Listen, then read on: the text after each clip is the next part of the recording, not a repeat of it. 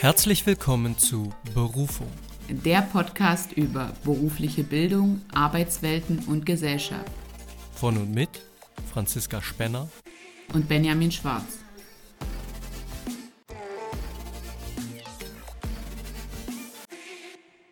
Hallo und herzlich willkommen, liebe Zuhörerinnen und Zuhörer, zu unserer heutigen Folge. Hallo Franzi, wie geht's dir? Hallo Benny, mir geht's gut. Wie geht's dir?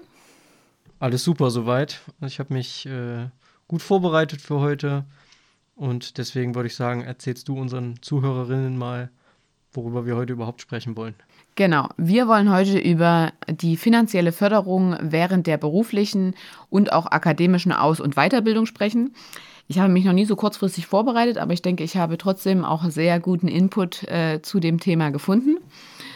Ich würde auch noch mal ganz kurz einfach für alle Zuhörerinnen und Zuhörer, die jetzt erst einschalten, einen kleinen äh, Rückblick auf unsere vergangene Folge starten. Und zwar haben wir da ja über den gesellschaftlichen Aufstieg gesprochen und da ging es ja auch immer viel um Einkommen und die Finanzierbarkeit ähm, von bestimmten Aufstiegsmöglichkeiten und ähm, damit möchte ich heute, also ich möchte einfach nochmal so den Rückschluss zur heutigen Folge schaffen, weil wir haben hierzulande eben ein sehr gutes System, was uns da auch finanziell unterstützen kann, um eben die berufliche und akademische Aus- und Weiterbildung auch in Anspruch zu nehmen.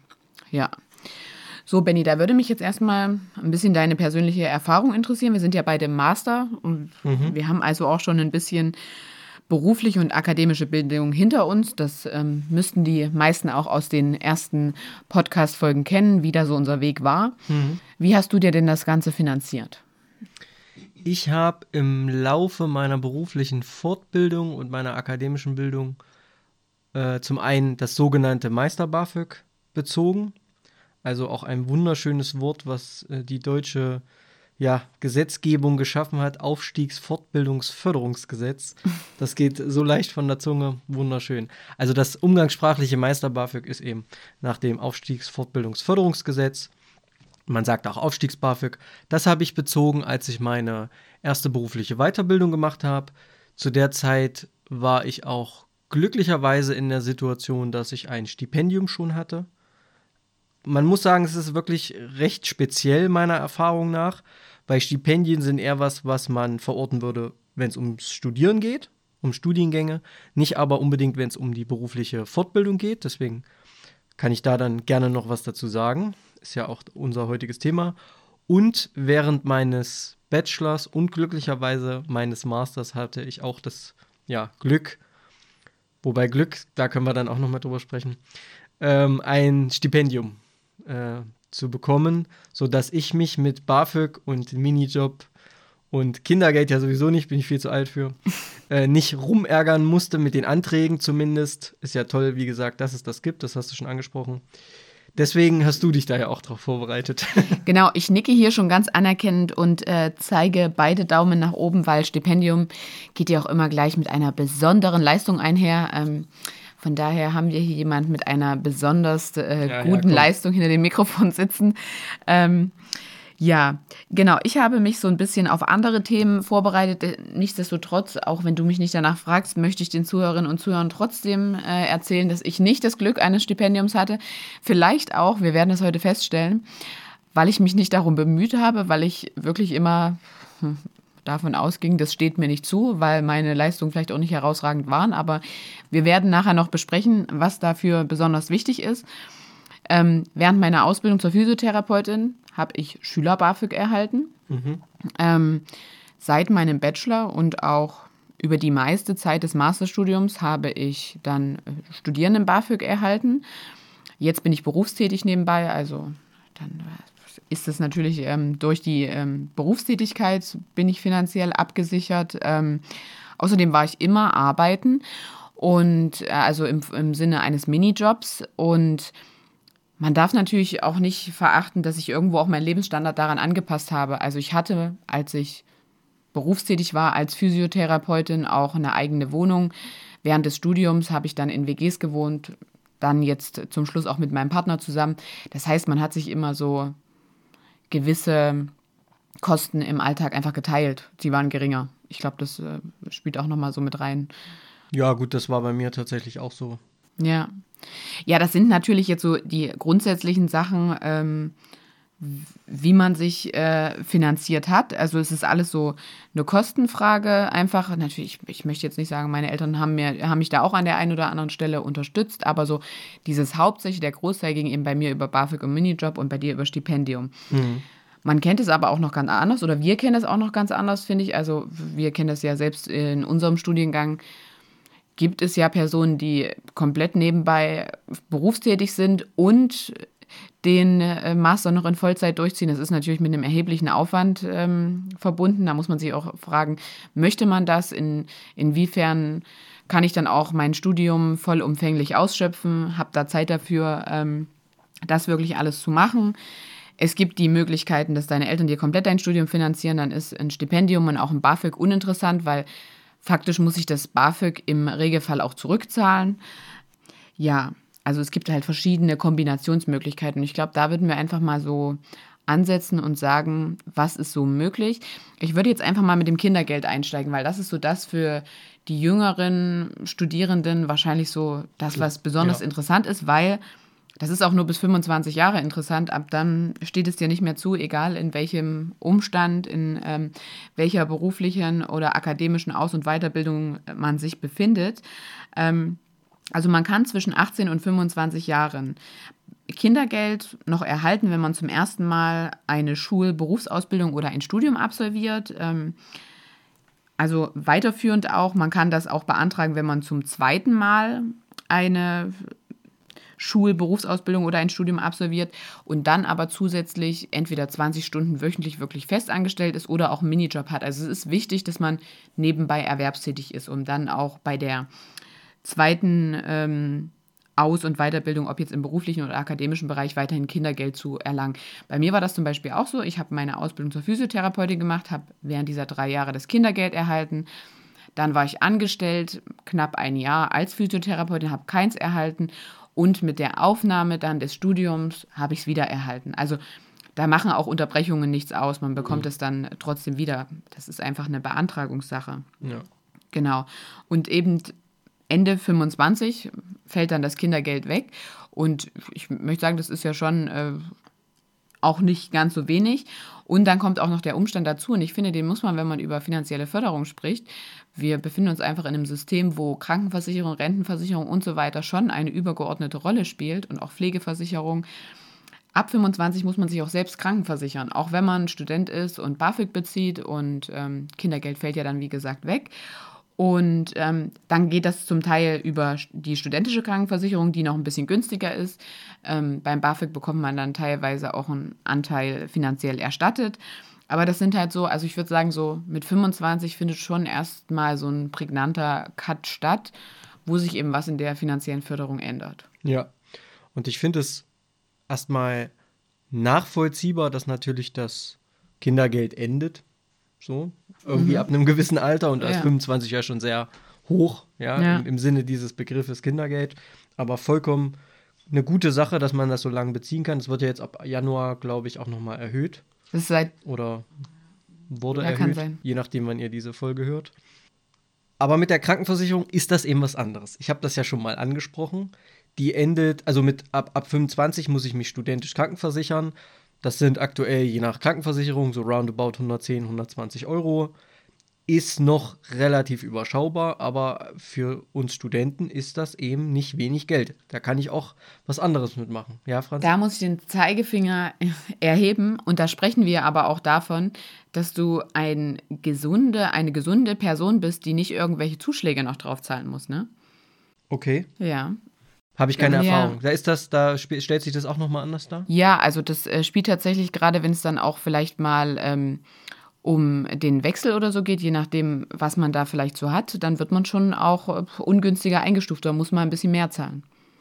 Okay, also im Grunde genommen, was so das Prinzip angeht, wie eine private Krankenversicherung. Da geht es ja auch mehr um den also bei der privaten ist es dann extrem, aber man muss vielleicht anteilig manchmal ein paar Prozent mehr zahlen oder einem werden dann bestimmte Leistungen auch gestrichen und so weiter. Aber das ist ja, wenn ich jetzt Angestellter bin, ist das ja nicht so. Nee. Wenn ich klassisch gesetzlich versichert bin als Angestellter, dann gibt es da sowas. Wüsste ich jetzt nicht. Oder wird man dann auch, muss man dann auch mehr oder weniger bezahlen? Nein, also Nee. das ist wirklich, aber wenn du wechselst in den verschiedenen Sachen, also wenn dein Beitrag äh, sich verändert, wenn sich das wechselt. Und nicht zu einer anderen Krankenkasse gehe. Ja, oder du ähm, eben eine Anpassung willst. Also es ist ja ein Unterschied, ob ich gerade familienversichert bin und darüber irgendwie prozentual was abgerechnet äh, wird und dann ich äh, das vielleicht dann, dann hat sich irgendein Krankheitsbild entwickelt und dann ähm, bin ich studentisch versichert oder ähm, bin dann komplett selbstständig versichert. Da, können, da kann sich dann manchmal was ändern. Also das ist nicht immer gleich, dieser Beitrag. Hm. Und das war meine Aussage, ist ja ähnlich wie bei einem Selbstständigen. Da geht es ja auch mehr um die Krankengeschichte und weniger darum, dass ich einfach gehaltsabhängig bezahle. Ja, So. okay, ja, zum Teil. Ähm, das heißt, mit 25 muss ohnehin jeder in die studentische Krankenversicherung. Dann kann ich nicht mehr familienversichert sein. Mhm. Und ab 30 kann ich auch nicht mehr das. Ja. Also ab 30 kann ich auch nicht mehr studentisch versichert sein. Und das ist für mich eine klassische Form von Altersdiskriminierung. Ich Ja. habe es schon mal gesagt. Denn ja, für mich, ich finde das einfach unerhört. Ja, natürlich und auch immer wieder auf dem Kontext. Wir sprechen hier vom Lebens lebenslangen Lernen. Wir sprechen Genau. hier von äh, Aufstiegsmöglichkeiten und das sind ja alles Parameter, die mich daran hindern, genau das äh, in Anspruch zu nehmen und Richtig. genau das zu vollziehen. Ja. Also ich finde, es ist ganz wesentlich. Also wenn man mal einfach diesen, dieses 25. Lebensjahr betrachtet, und das ist ja nicht aus der Welt, dass ich mit 25, da sind ja einige einfach noch Studierende oder haben Natürlich. erst eine Ausbildung gemacht und gehen dann studieren. Und auf einmal kriege ich 219 Euro, ist glaube ich der aktuelle Satz, Kindergeld weniger und muss 120 Euro mehr Krankenkasse bezahlen. Ist Ja. schon heftig. Ja, natürlich. Aber ja, so ist eben nun mal äh, das System. Das heißt, wie gesagt, ab 30 muss ich mich dann freiwillig privat versichern. Da gibt es dann gün die günstigsten Tarife, die man dann eben wählen kann. Sind bei mir jetzt, ich muss das jetzt, das hat sich, man kann diese, diese Frist auch verlängern, das muss man dazu sagen. Also wenn man bestimmte Bildungsmaßnahmen wahrgenommen hat, dann kann sich diese, dieses Fenster ab 30 auch nach hinten verschieben. Mhm. Bei mir war das auch so. Ich habe ja zwei Jahre die Fachschule besucht und habe dort meine Fortbildung zum Techniker gemacht. Auch das wurde mir angerechnet. Damit hat sich das auf mein 32. Lebensjahr verschoben. Und dann endet mit Ende des Semesters, in dem man dann 30 oder 32 in meinem Fall wird, endet dann die studentische Krankenversicherung. Das heißt, ich darf seit Oktober 200, etwas über 200 Euro bezahlen. Ja, aber das ist ja zum Beispiel auch ein Unterschied. Bei dir endet das dann am Ende des Semesters und ich bin ja beispielsweise im Mai 25 geworden. Dann wäre das aktuelle Semester ja noch bis ähm, Ende September gegangen und ich musste mich dann aber ab diesem Tag, wo ich 25 Jahre alt werde, aus der Familienversicherung rauslösen und direkt mich studentisch versichern. Okay. Also das ist auch nochmal so ein Unterschied. Das sind aber wirklich so detaillierte Sachen, ähm, die man ja wirklich auch bei seiner Krankenkasse nochmal in Erfahrung Ja. bringen kann und so weiter. Wir sind jetzt ähm, auf Krankenkasse gekommen, wo wir über Kindergeld gesprochen haben. Ich wollte nochmal sagen, dass man das ähm, auf der Website der Bundesagentur für Arbeit auch sehr gut nachlesen Ja. kann, wann, wie viel ähm, und wie lange Kindergeld einem zusteht. Ähm, ja, gut, das Kindergeld bekommt man jetzt unabhängig äh, davon, ob man auch BAföG erhält oder ob man ein Stipendium hat. Das spielt da jetzt nicht mit rein. Ja. Ähm, wollen wir erst über BAföG sprechen? Wollen wir erst über Stipendium sprechen? Ich hätte gesagt, wir starten bei der beruflichen Ausbildung. Mhm. Also ich habe das so ein bisschen tatsächlich eher zusammengefasst, was erstmal BAföG angeht. Also wann kann man überhaupt BAföG beantragen?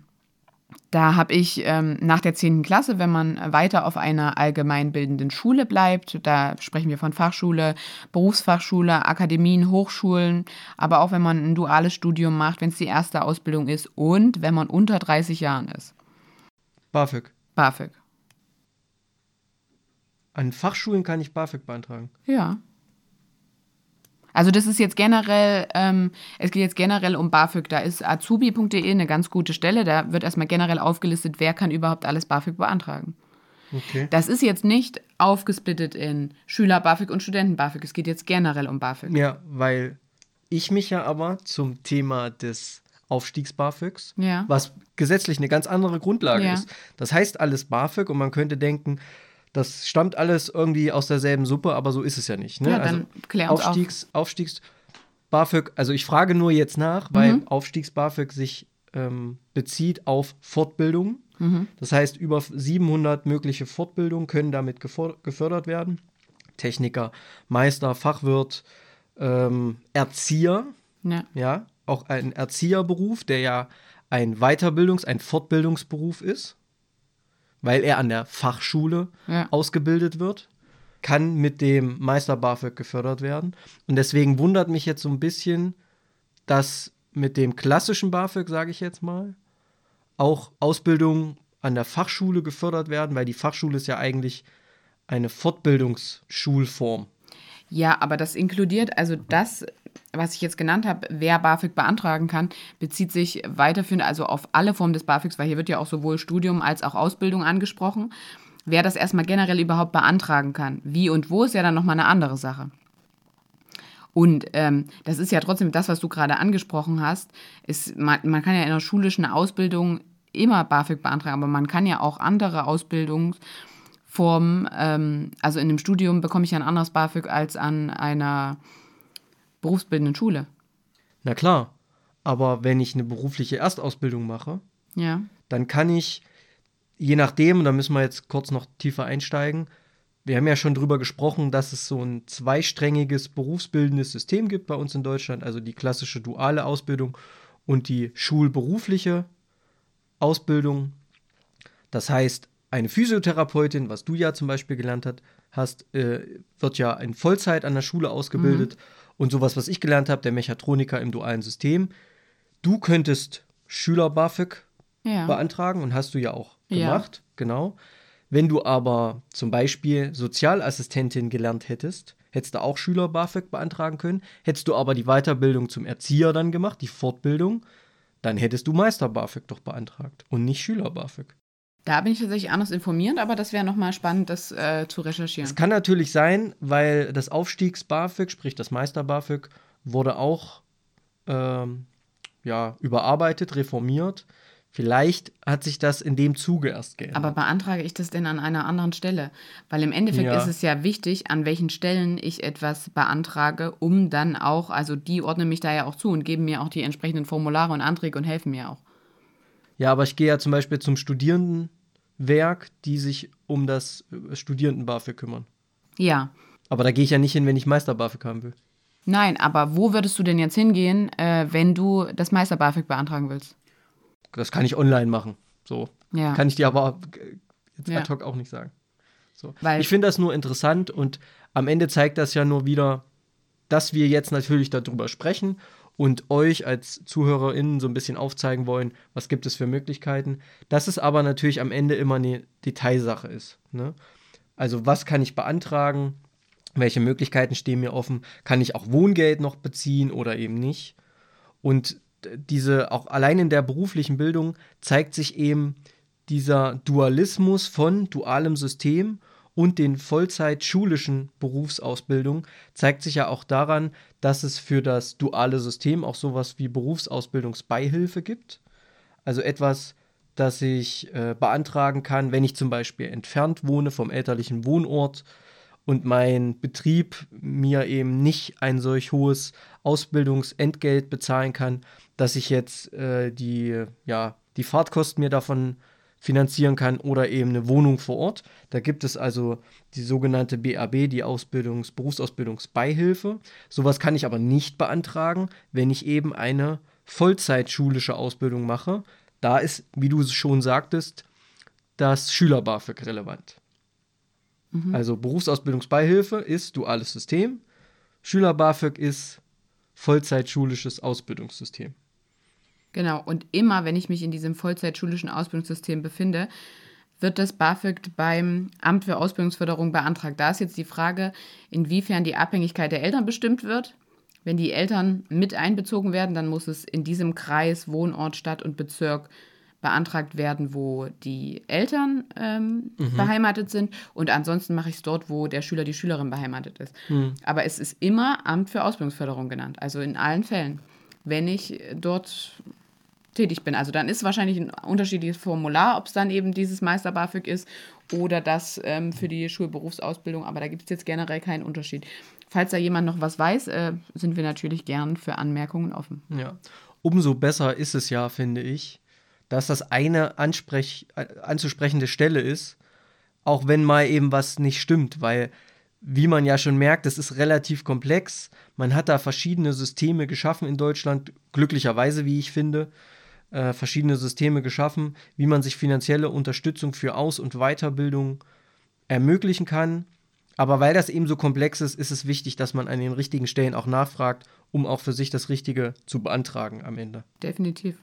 Genau. Mm, um auch nochmal herauszufinden, wie viel beim BAföG überhaupt möglich ist, finde ich, ähm, schafft das Bundesministerium für Bildung und Forschung da eine sehr gute Übersicht und da ist auch immer der aktuelle Stand. Der bezieht sich jetzt auf August 2022 und ähm, ist halt da gegliedert nach Ausbildungsstätten, ob man bei den Eltern bzw. anderen Sorgen, Sorgeberechtigten lebend ist, wie es mit der Kranken- und Pflegeversicherung aussieht, also ob man da selber etwas zahlt, ob man beispielsweise noch familienversichert ist und da gehen die Beiträge wirklich weit auseinander von 262 Euro, was so als geringstes aufgelistet wird, bis hin zu 934 Euro ist da so ziemlich alles dabei. Und das äh, zeigt ja schon die Spanne, dass auf jeden Fall Förderung möglich ist.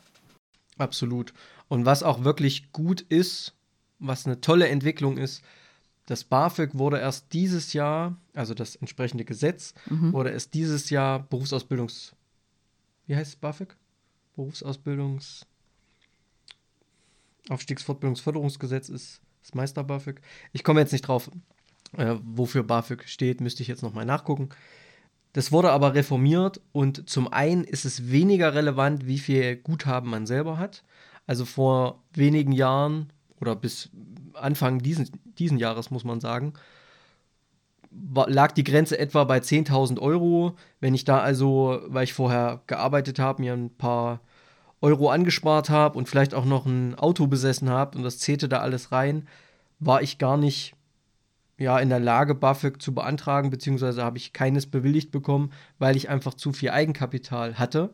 Und diese Grenze wurde jetzt erheblich angehoben, was eine gute Entwicklung ist, weil genau damit auch gewürdigt wird, dass Menschen vorher bereits berufstätig waren, sich etwas erarbeitet haben, aber nun auch nochmal, und da wären wir wieder bei der letzten Folge, durch weitere Fortbildung oder eben vielleicht akademisches Studium einfach gesellschaftlich sich weiterentwickeln wollen, gesellschaftlich und sozial aufsteigen wollen. Das ist also eine tolle, tolle Entwicklung, muss ja, man sagen. Definitiv. Ähm, kurzer Nachtrag zur Bedeutung, also Abkürzung BAföG, Bundesausbildungsförderungsgesetz. So. Vielen Dank. Ja, man, man verwendet immer noch BAföG. Also ich hätte es ja. jetzt auch nicht gewusst, ich habe kurz nachgeschaut. Genau. Es geht um die Finanzierung, dass sie gesichert ist, sagen wir es so. Ähm, natürlich ähm, habe ich jetzt schon gesagt, möchtest du noch was zum BAföG sagen? Nö. Ja, also bei mir fand BAföG immer in Kombination mit einem Minijob statt. Das war bis September diesen Jahres, also September 2022 ähm, waren das 450 Euro monatlich, die man da eben zusätzlich verdienen durfte, so dass da eben keine Abzüge und so weiter. Also wir sprechen hier von einem Nettoverdienst von 450 Euro. Man hat ja immer so ein bisschen äh, auch die Wahl, möchte man ähm, da noch was für die spätere Rentenversicherung einzahlen oder nicht. Das kann man ähm, eben für sich entscheiden. Und das ist jetzt auch gestiegen auf 520 Euro und man muss schon sagen, das macht ja ein, ein Jahreseinkommen mit dem Minijob. Also es geht immer um Bewilligungszeitraum, das sind zwölf Monate. Also es wären beim BAföG immer zwölf Monate bewilligt, die ich dann auch ähm, diese bestimmte Anzahl an Geld bekomme, also diese bestimmte Anzahl mir zusteht. Und da zusätzlich kann ich eben 6.240 Euro verdienen, sprich 520 Euro im Monat. Und ich finde, das ist schon eine beachtliche Summe, wenn man es jetzt mal so, wenn man die Gesamtheit dann mal hört. Absolut, also als Studierender ist das eine Menge Geld, das muss man einfach so sagen. Definitiv. Wenn ich die hinzu verdienen darf, dann ist es. Und ich muss sagen, ich ähm, sehe auch einen absoluten Vorteil an Minijobs. Natürlich muss man immer schauen, in welchem Rahmen man ähm, Minijobs nachgeht. Ähm, sie sollten das Studium nicht beeinträchtigen, sie sollten nicht äh, dann stattfinden, wenn eigentlich wichtige Veranstaltungen stattfinden. Also sie sollen schon auch mit dem Studium ähm, oder der Ausbildung auch ähm, vereinbar sein, weil ansonsten beeinträchtigt es ja das, wofür ich eigentlich die Finanzierung mir auch, also wofür ich auch arbeiten gehe, was ich versuche mir zu finanzieren. Also ich finde immer schon, die Bildung äh, sowohl akademisch als auch beruflich sollte dabei im Fokus stehen und sollte sich nicht behindern. Aber es ist auch wirklich nochmal eine gute Möglichkeit, um auch praktische Erfahrungen zu sammeln, vielleicht auch schon in dem Bereich oder um sich auch andersweitig nochmal auszuprobieren, um vielleicht auch einfach einen Ausgleich zu haben. Und ähm, also wir erleben es jetzt in unserem Studiengang auch. Viele kombinieren das schon mit einer Lehrtätigkeit oder sind dann beispielsweise in ihrem ähm, Fachbereich äh, als also was so ihr grundständiges Studium dann auch war, sind sie tätig, also sammeln da auch noch viel Erfahrung, die sie später an äh, ihre Schüler und Schülerinnen in der berufsbildenden Schule weitergeben können. Und ich finde, das ist schon eine tolle Möglichkeit. Absolut, weil irgendwie muss man sich nun mal finanzieren mhm. und irgend, von irgendwas müssen wir ja leben. Ja. Und bei mir war es einfach tatsächlich so, dass ich, als ich mit 28 nochmal mein Studium begonnen habe, es für mich überhaupt nicht in Frage kam, dass ich meine Eltern zum Beispiel finanziell belaste. Also ich dachte mir, mit 28 habe ich ja auch schon einige Jahre gearbeitet. Natürlich war klar, dass man den Lebensstandard auch senken muss. Mhm. Das war äh, absolut äh, offen, offenkundig. Aber mir war eben auch klar, dass das nicht zu Lasten meiner Familie geht. Mhm. Aber weil du gerade sagst, man muss natürlich den Lebensstandard ändern, finde ich, das spricht ja dann auch wieder dafür, dass wir uns mit einer Berufstätigkeit einfach mehr leisten können. Das ist ja auch ein positives Gefühl. Ja, also ich bin im jetzt. Im Sinne des, des Leistungsprinzips, ja. Äh, ja. Ja, aber ich finde, das wird einem ja dann manchmal auch erst im Nachhinein bewusst und es ist ja auch was Schönes, dass man wirklich sagt, okay, ich konnte mich mal komplett selbst finanzieren, jetzt ähm, gehe ich finanziell vielleicht erst nochmal einen Schritt zurück, aber investiere dafür in meine Bildung, um dann am Ende vielleicht auch mehr zu haben. Absolut, ja. ja, klar. Aber das ist eben, ja, das ist, ist ja, denke ich auch, oder bei mir war es eine ganz bewusste Entscheidung, äh, als ich die getroffen habe, zu studieren, war mhm. mir ja schon klar, okay, ich habe jetzt irgendwie ein Jahreseinkommen von XY, netto bleibt da so und so viel übrig, beziehungsweise pro Monat. Und dann, als ich das Studium begonnen hatte, war der Satz bei meinem Stipendium noch etwas geringer. Da waren es etwas über 900 Euro. So, das setzt du dann ins Verhältnis und dann sagst du dir, oh, okay, das ist irgendwie ja. nicht mal annähernd die Hälfte. Ja. Also mu es ja. muss einem klar sein, dass es mit einem Lebensstandardverringerung einhergeht. Jetzt hast du schon Stipendium angesprochen. Erzähl mal, wie kommt man zu so einem Stipendium? Genau, also in beiden Fällen, also ich hatte ja darüber äh, gesprochen, dass ich sowohl während meiner beruflichen Fortbildung bei meinem Techniker ein Stipendium hatte und auch ähm, während, jetzt während meines akademischen Studiums. Und in beiden Fällen ähm, hatte ich das Glück, von der SBB, also der Stiftung Begabtenförderung berufliche Bildung, gefördert zu werden. Das ist eine Stiftung des Bundesministeriums für Bildung und Forschung. Das wird also mit öffentlichen Geldern auch entsprechend finanziert und gliedert sich eben in, also die Stiftung bietet zwei Stipendien an. Eines ist das sogenannte Weiterbildungsstipendium. Das hatte ich eben, als ich eine Fortbildung gemacht habe, oder umgangssprachlich sagt man ja auch eine Weiterbildung. Ähm, da konnte man damals, das war 2012 hatte ich das, damals waren es noch 6000 Euro über drei Jahre Heute sind es 8000 oder etwas über 8000 Euro auf drei Jahre verteilt. Das heißt, entsprechende Gebühren, die anfallen für Weiterbildung, kann man da geltend machen und muss lediglich 10% selber tragen. Das hatte ich damals schon und da war ich äh, sehr froh darum. Wie bin ich dazu gekommen? Es gab damals eine Veranstaltung für Thürings beste Auszubildende nach Abschluss der Ausbildung und da war eben so ein Stand, ähm, weil gerade dieses Weiterbildungsstipendium wird auch in den Ländern verwaltet. Das heißt, da gibt es über die Hand IHKs, also Industrie- und Handelskammern oder Handwerkskammern, da gibt es Verantwortliche, die diese Bewilligung ja organisieren, die da verwalterisch verantwortlich sind und die hatten da so einen Stand, da bin ich auf die aufmerksam geworden und habe mich dann dafür beworben. Und Jahre später hat sich eben die SBB wieder bei mir gemeldet. Da war ich dann bereits ähm, berufstätig. Das war irgendwie 2017 oder so, hatte ich dann einen Brief bekommen. Ach, übrigens, neben dem Weiterbildungsstipendium haben wir auch das Aufstiegsstipendium.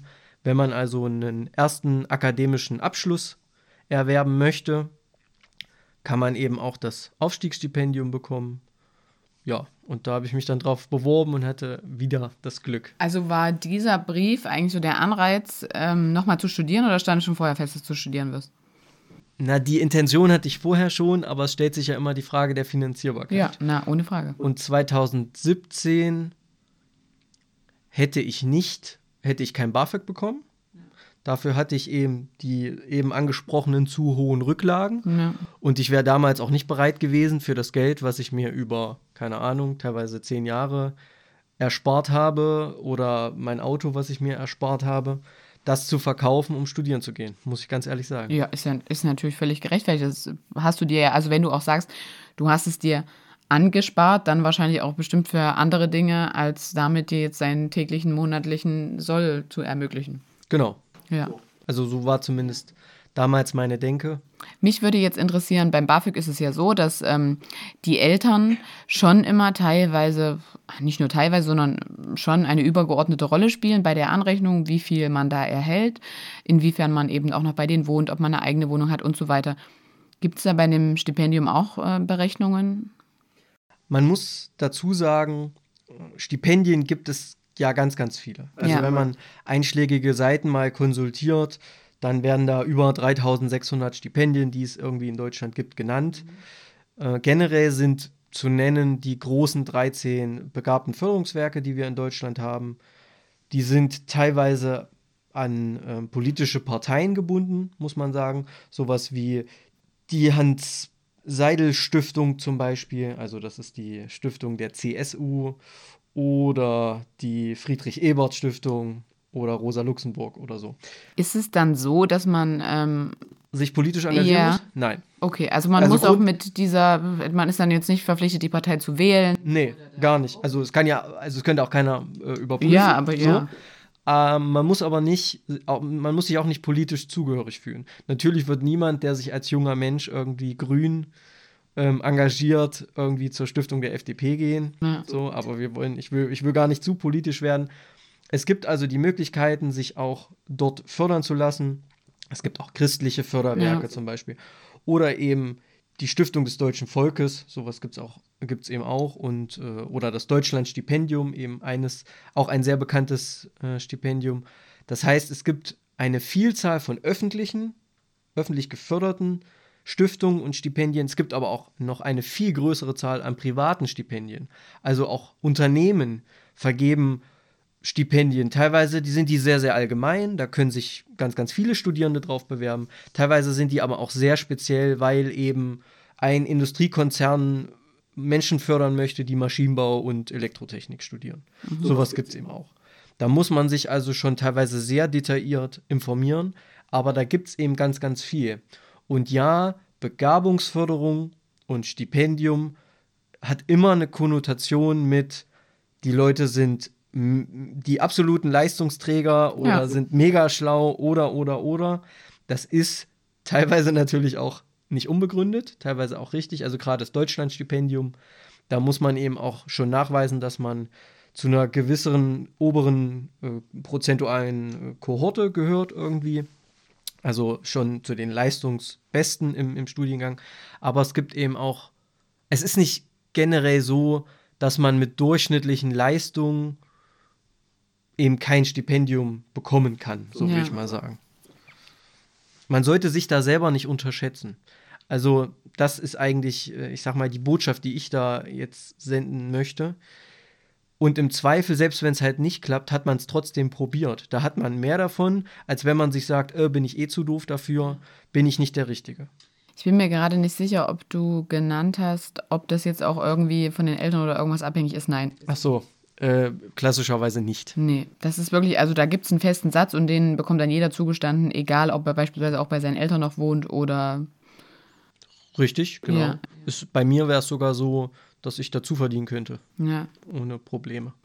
Und es ist ja jetzt so, dass, also wir haben jetzt verschiedene Sachen angesprochen. Ähm, Kindergeld ist ja sowas, was eben gegeben ist und man sich dann einfach überlegen muss, möchte ich das ab dem 18. Lebensjahr weiterhaben, dann muss ich das eben entsprechend beantragen.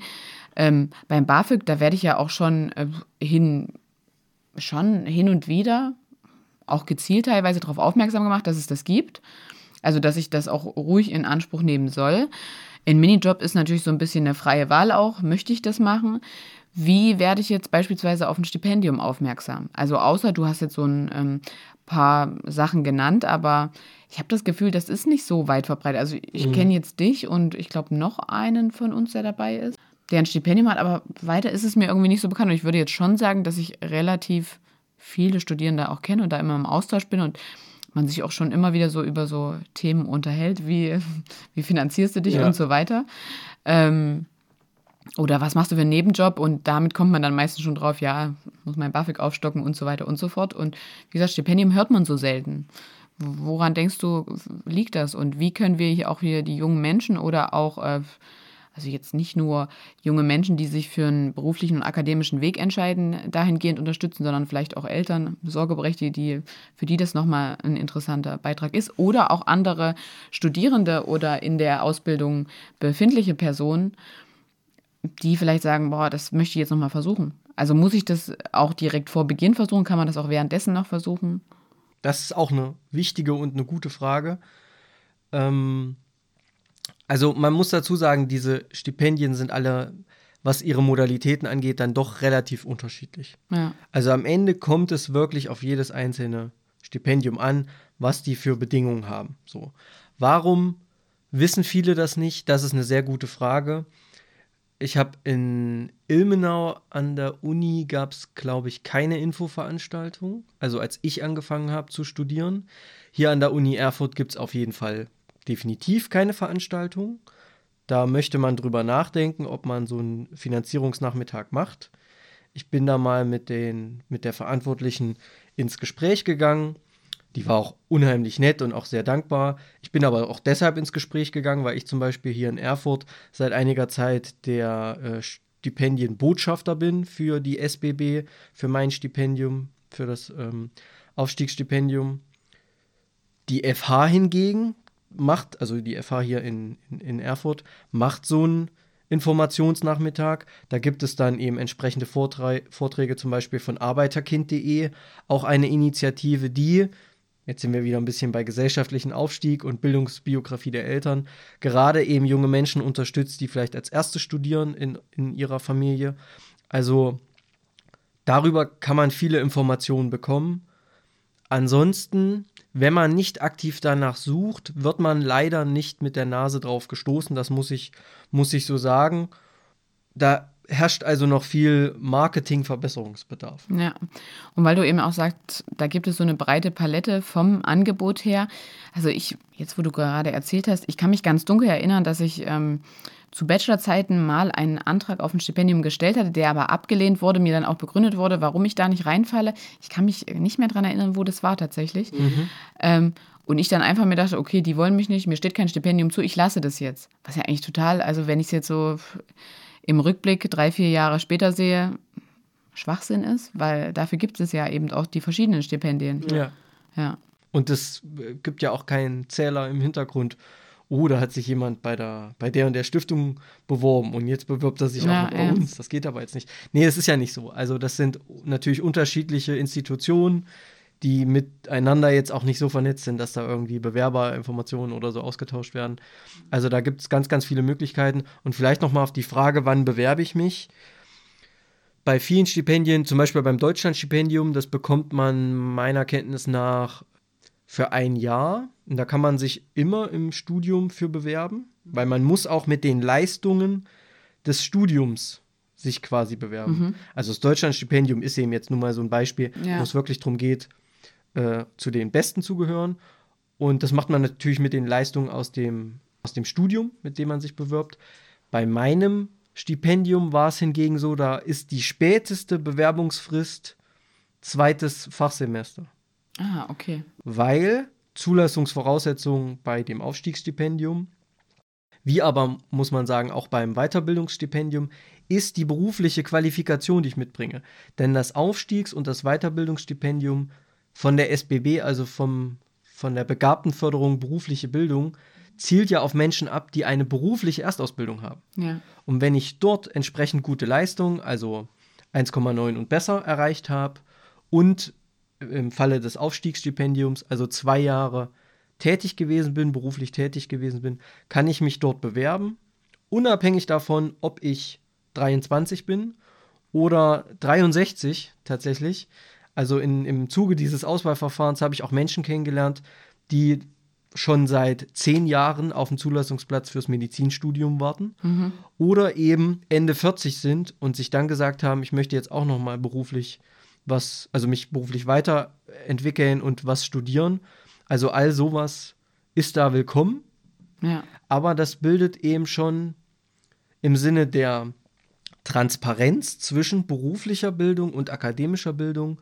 Meiner Kenntnis nach bildet die SBB da ein, hat da einen Sonderstatus. Ja. Aber ich finde, da spielt sie ja genau auf das an, was eigentlich so beim BAföG und ein bisschen vernachlässigt wird oder wo man so hinten runterfällt oder auch bei der Krankenversicherung.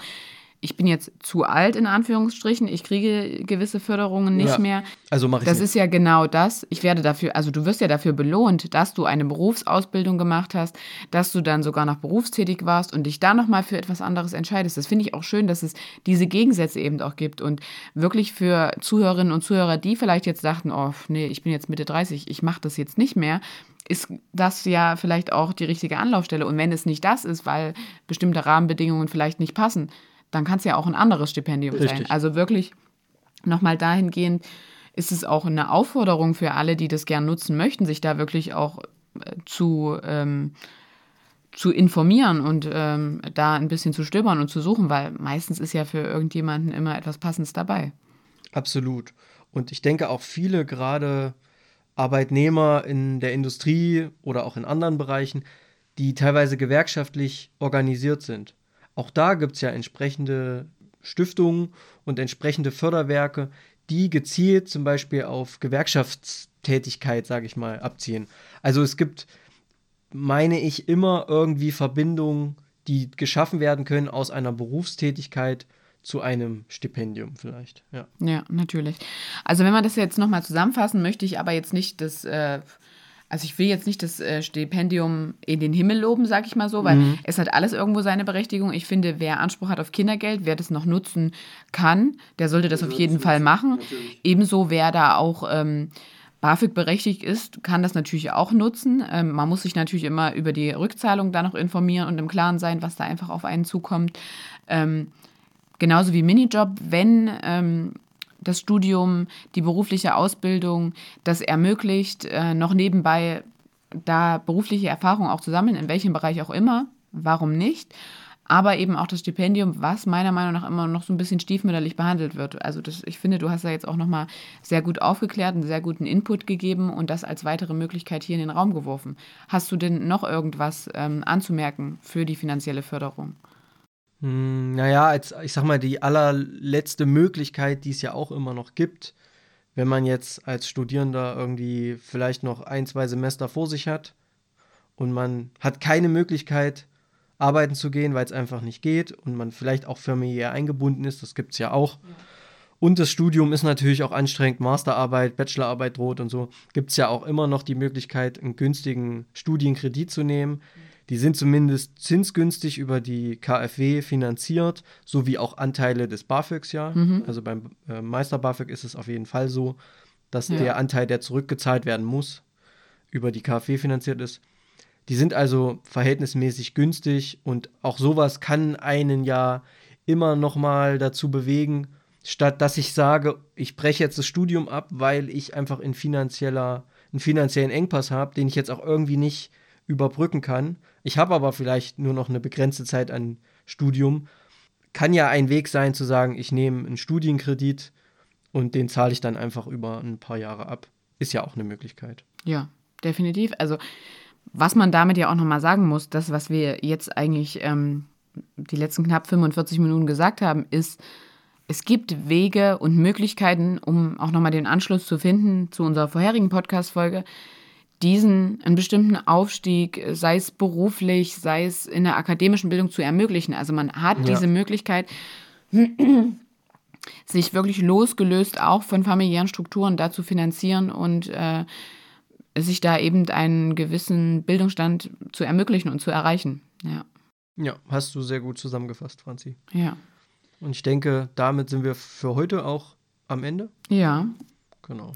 Ich denke auch, wir haben unsere Unterrichtsstunde, unsere 45 Minuten wieder äh, sehr vorbildlich gefüllt. Ich glaube, so vorbildlich wie heute noch nie. Ich sehe jetzt gerade, jetzt haben wir die 45 Minuten erreicht. Und ich freue mich schon auf nächste Woche, dann hoffentlich wieder mit gestärkter Stimme. Ich bin ganz zuversichtlich. Ich gehe jetzt erstmal auf kein Konzert mehr. Ähm, von daher sollte meine Stimme sich schonen. Sehr gut, darauf freue ja. ich mich.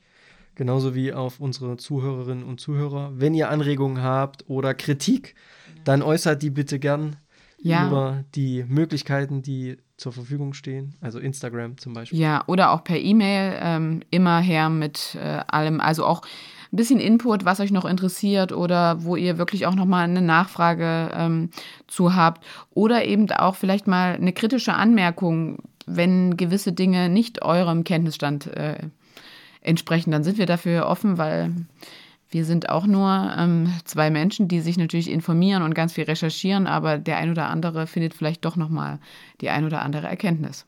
Genau, genau. Genau, dann freue ich mich auf nächste Woche. Ich mich auch. Wir sind wieder mit spannenden Themen für euch da, also für euch zu hören und bis dahin. Bis zum nächsten Mal, Franzi. Tschüss. Ciao.